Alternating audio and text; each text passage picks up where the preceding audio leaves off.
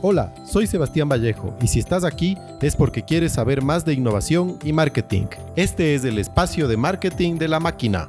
Cada semana revisamos un tema nuevo y obtenemos ideas y consejos útiles que los puedes aplicar en tu negocio, proyecto o marca personal.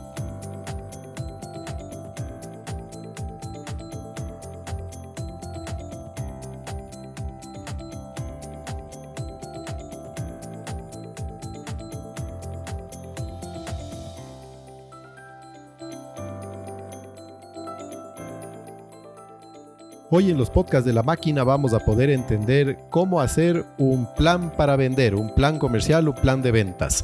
¿Qué tan necesario es? ¿Qué tan importante es? ¿Y cómo es una herramienta que nos puede ayudar a tomar decisiones y mejorar nuestro desempeño comercial?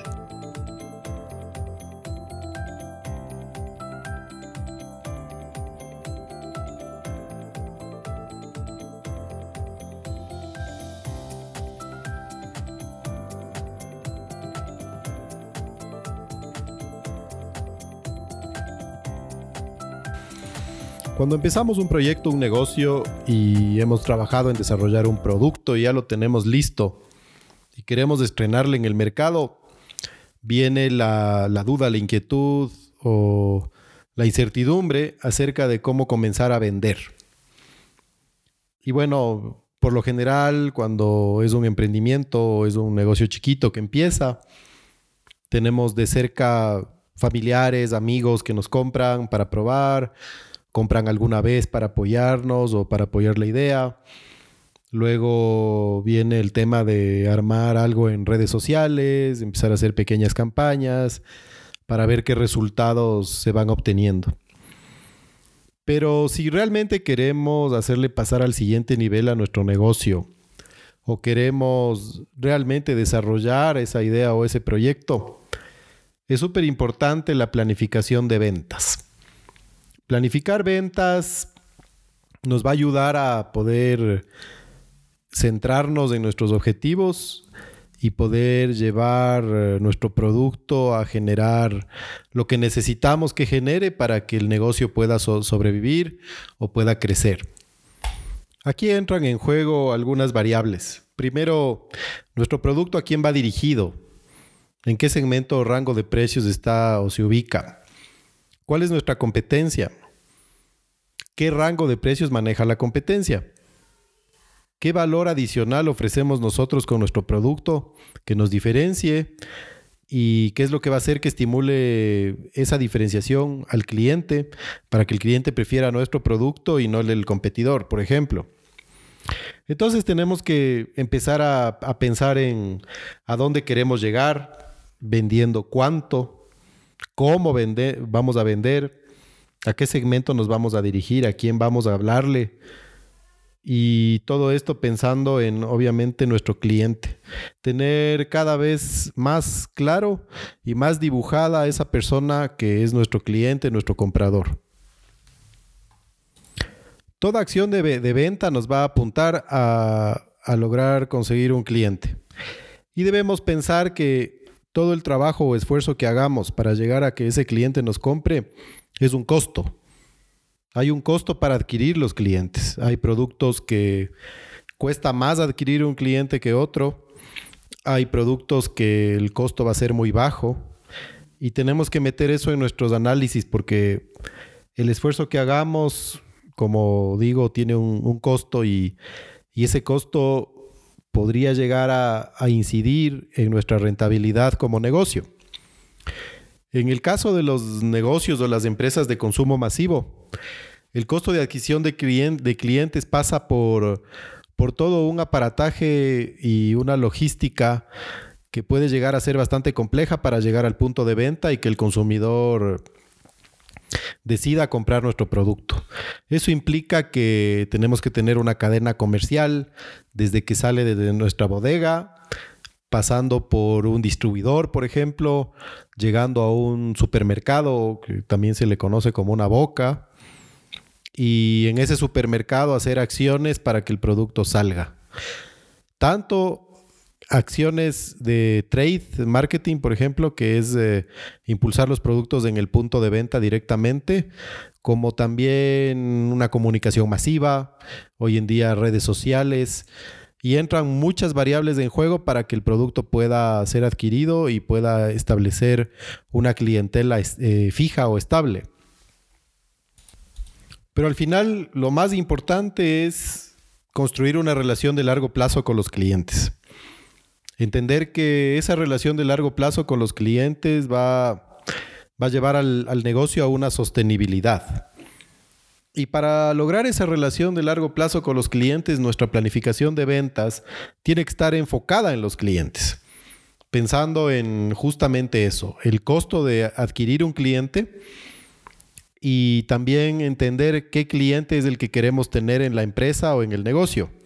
No todo cliente es para todo negocio y no todo cliente es conveniente tener también. Eh, a pesar de que obviamente muchos clientes pueden o más clientes tenemos, podemos seguir sumando, es importante tener claro y definir bien quién es nuestro cliente y qué cliente queremos tener a largo plazo. Puede haber clientes que sean convenientes para la compañía por ser generadores de volumen de negocio.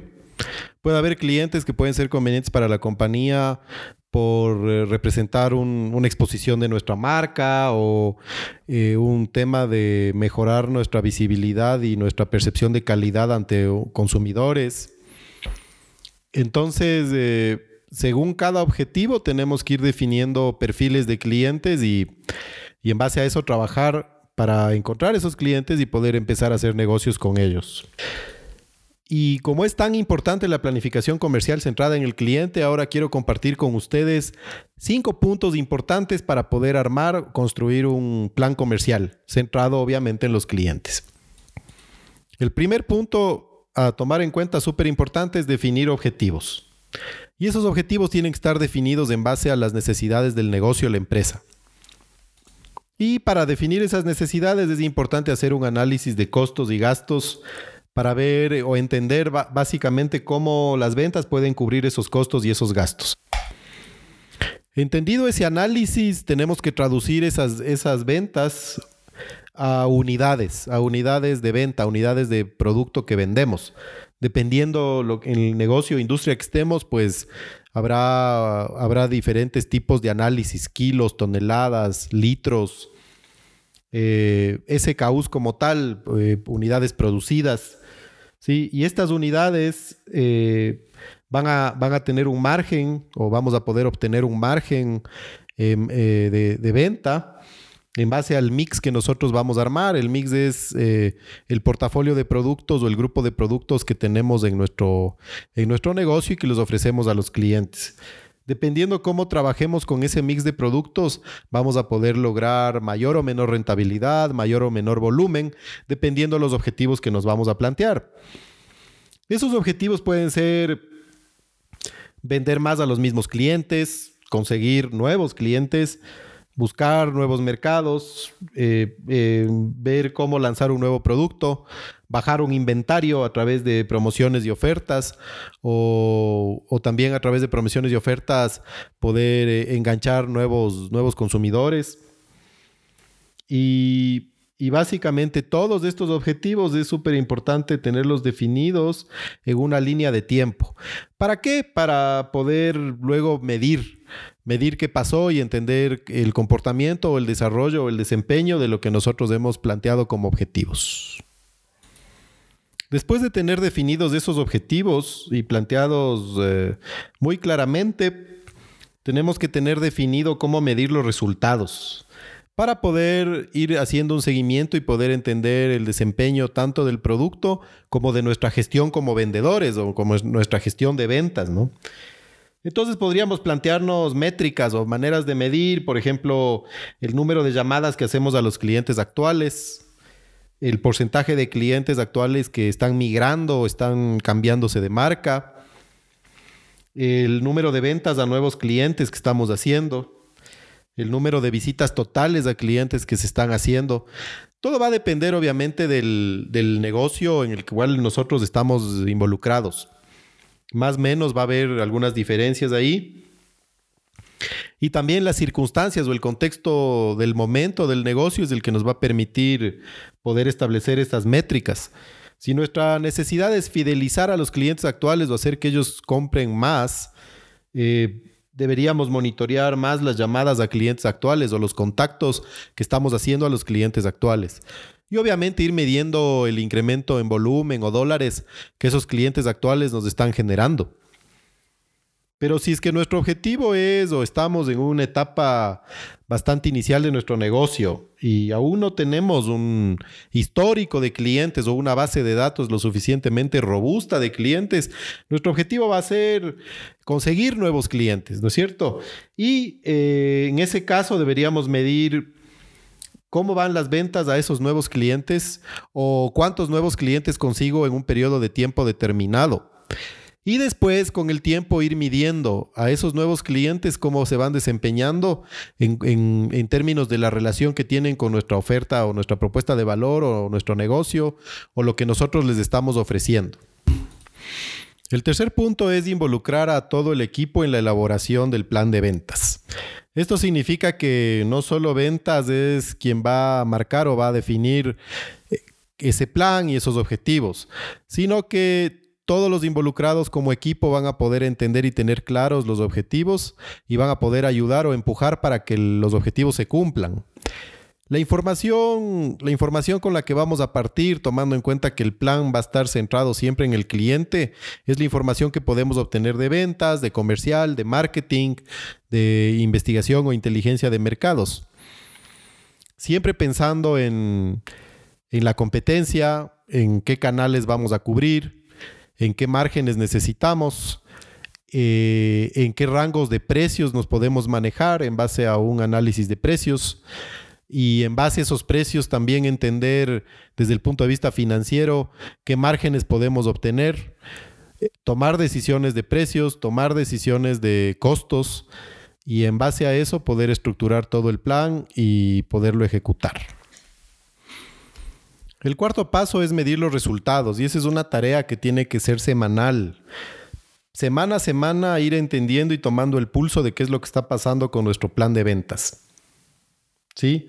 Lo más difícil de planificar es lograr que los planes se implementen. Por lo que es importantísimo medir estos resultados de manera periódica, en base a hechos y cifras, y poder metódicamente o sistemáticamente ir tomando decisiones para ir mejorando el desempeño del plan o corrigiéndolo. Para esto, si eres un emprendedor o es un negocio pequeño, es importante empezar a tener un criterio, un criterio de CRM, que son las siglas en inglés de Customer Relationship Management, que es el, el manejo de la relación con los clientes. Y podemos empezar con un, con un Excel, con una hoja electrónica haciendo una, empezando a alimentarle con una base de datos, haciendo fichas, poniendo eh, un, un, track o un récord de los clientes que vamos adquiriendo. Y luego ir analizando y poniendo, bueno, cuánto está vendiendo, cuánto estoy vendiendo a este cliente, cuánto estoy vendiendo a este otro, qué pedidos nos están haciendo, cómo está creciendo, si se mantiene estable, si disminuyó sus pedidos y empezar a ir entendiendo cliente o caso por caso, cliente por cliente. Cuando las empresas van creciendo, se van formalizando, existen una variedad de sistemas o de softwares que hay como utilizar para poder hacer este trabajo, que son los famosos CRMs. Hoy en el mercado hay, hay de diferentes costos, de diferentes precios y con diferentes funcionalidades. En un podcast siguiente vamos a conversar a fondo sobre los CRMs con un técnico experto en esto, como para poder ampliar la información y entender la utilidad de usar esa tecnología para el efecto de cumplir con nuestros objetivos de ventas.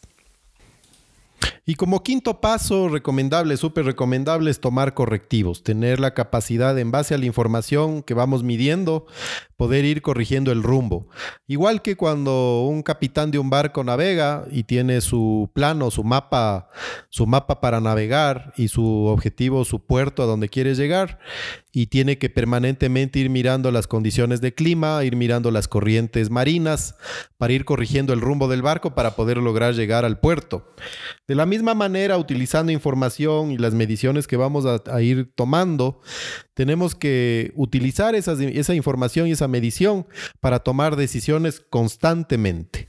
Por eso es de la importancia de semana a semana ir midiendo qué es lo que está pasando.